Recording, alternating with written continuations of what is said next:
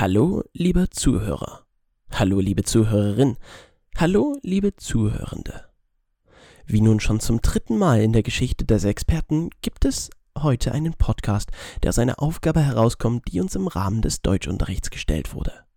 Im Themengebiet materialgestütztem Schreiben befassen wir uns außerdem mit dem Sprachwandel. Ein wichtiger bzw. viel debattierter Bereich im Wandel der deutschen Sprache ist das Gendern.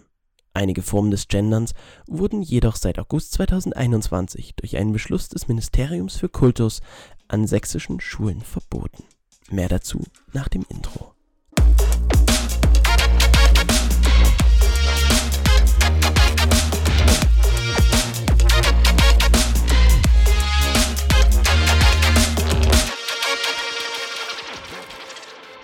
Es geht um ein Schreiben des sächsischen Staatsministeriums für Kultus vom 25. August 2021 zum Thema geschlechtergerechte Sprache und Schreibung. Hauptsächlich geht es in dem Schreiben um, wie geschlechtergerechtes Schreiben an Schulen gestattet und wie es nicht gestattet ist. Das Schreiben ist, was das angeht, sehr direkt und findet klare Worte.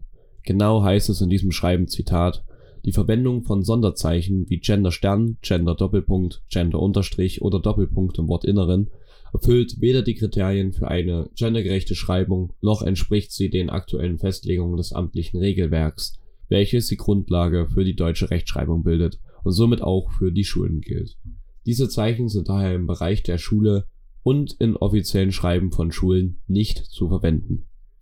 Für die normgerechte Umsetzung einer geschlechtergerechten Schreibweise sollen folgende Möglichkeiten zur Anwendung kommen.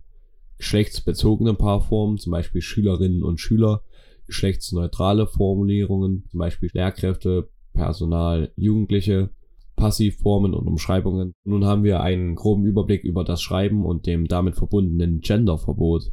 In diesem Podcast klären wir, wie sinnvoll ist dieses Verbot an sächsischen Schulen. Schon seit vielen Jahrzehnten ist das Thema, eine genderneutrale Sprache zu erschaffen, die Debatte in den öffentlichen Medien sowie im zwischenmenschlichen Dialog. Viele stehen dem kritisch gegenüber und erachten dies als sinnlos, doch auch regelrechte Aktivisten und Aktivistinnen erheben ihre Stimme zu dem Thema. Einen Anfang fand die Debatte in den 1970er Jahren.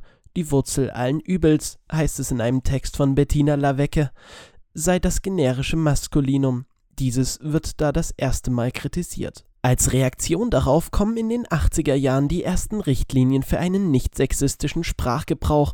Mit diesen Richtlinien entbrannte nun endgültig die bis heute anhaltende politische Debatte. Eine Umfrage von Infratest DMAP für die Welt am Sonntag zeigte, dass ca. 65 Prozent der Bevölkerung keine Gendersprache wolle. Im vergangenen Jahr lag dieser Wert nur bei 56 Prozent. Dabei ist zu beobachten, dass Frauen positiver zu einer geschlechtsneutralen Sprache eingestellt sind wie Männer. Allerdings stieg die Ablehnung bei Frauen in einem Jahr auch von 52 auf 59 Prozent. Ähnlich verhielt sich auch die von mir durchgeführte nicht repräsentative Umfrage an ca. 30 Teilnehmern und Teilnehmerinnen. Nur lediglich 32 Prozent erachten Genderformen mit Sternchen oder Unterstrich für sinnvoll. So machte sich auch das Land Sachsen Gedanken, wie eine gendergerechte Sprache an deutschen Schulen möglich ist. Am 25. August 2021 gab das sächsische Ministerium für Kultus ein SL-Schreiben heraus, welches in einer Anlage folgendes Thema beinhaltet. Allen sächsischen Schulen in freier sowie in öffentlicher Trägerschaft wurde hiermit gendersensible schulische Bildung nahegelegt. Zuerst wurde erwähnt, dass es wichtig sei, Gleichberechtigung unabhängig von Geschlecht an Schulen auszuleben dies sei jedoch nur mit gewissen Leitlinien möglich. Zu beobachten wären viele verkürzte Schreibweisen zur Kennzeichnung mehrgeschlechtlicher Formen. Diese würden allerdings dem Grundanliegen geschlechtergerechter Sprache nicht gerecht.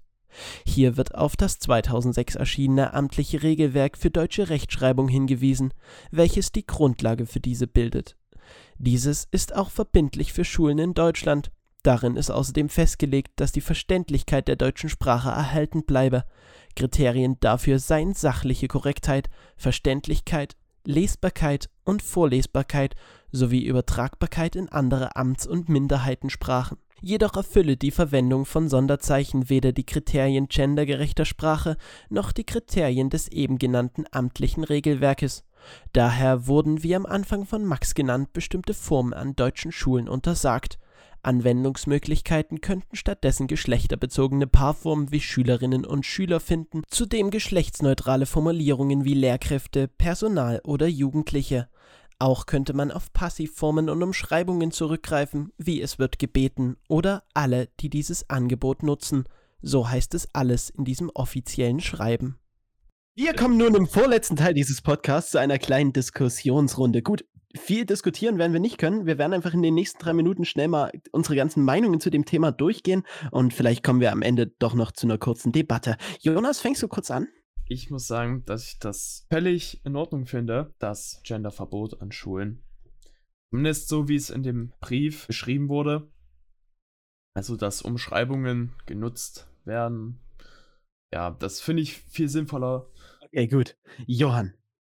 Äh, ja, also ich bin grundsätzlich erstmal dafür, dass jede Schule äh, frei entscheiden kann, ob gegendert werden soll oder nicht.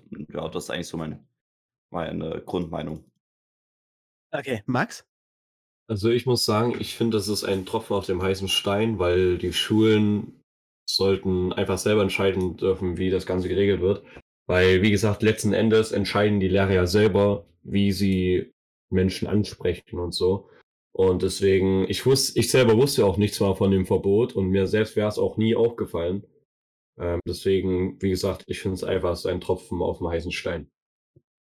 Genau. Ähnlich ist auch meine Meinung, dass ich finde, dieses Verbot ist überhaupt nicht sinnvoll, denn im Endeffekt macht es trotzdem jeder, wie er will. Und ich denke, das ist auch okay so. Also, ganz ehrlich.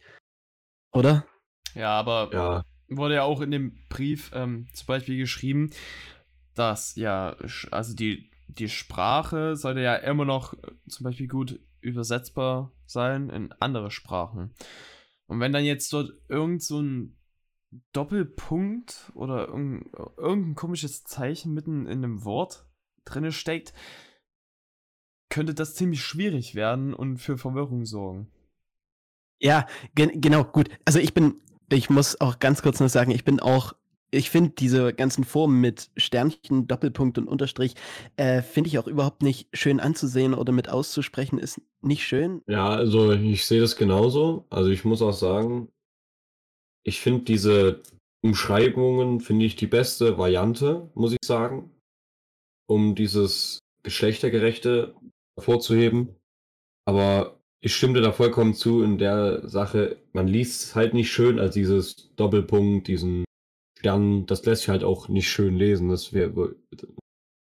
Okay. Ja gut, aber ist ja jetzt nicht so, dass du dann gar nicht mehr den Satz lesen kannst, du komplett rausgeworfen bist. Also ist jetzt Guck auch mal, wie hört sich das denn an? LehrerInnen. Äh, also, was kann man jetzt zusammenfassend sagen? Das Gendern hat eine längere Geschichte, als man vielleicht am Anfang denken mag. Das Verbot an Schulen in Sachsen ist gar nicht mal so lange her. Trotzdem haben viele Menschen davon gar nichts mitbekommen. Wir persönlich finden das Verbot auch überflüssig. Die Kontrolle zur Einhaltung eines solchen Verbots wäre aufwendig und in unseren Augen nur verschwendete Zeit. Jeder Lehrer oder auch Verantwortliche sollte selber entscheiden können, wie er oder sie die Gesamtheit der Schüler oder Eltern anspricht. Wir finden, dass das Verbot wie ein Tropfen auf einen heißen Stein ist. Es gibt größere und weitaus bedeutendere Probleme als das Verbot von Gendersternen und Unterstrichen, welches das Ministerium für Kultus in Angriff nehmen könnte oder sollte. Das war's für heute. Schaltet auch gern beim nächsten Mal wieder ein.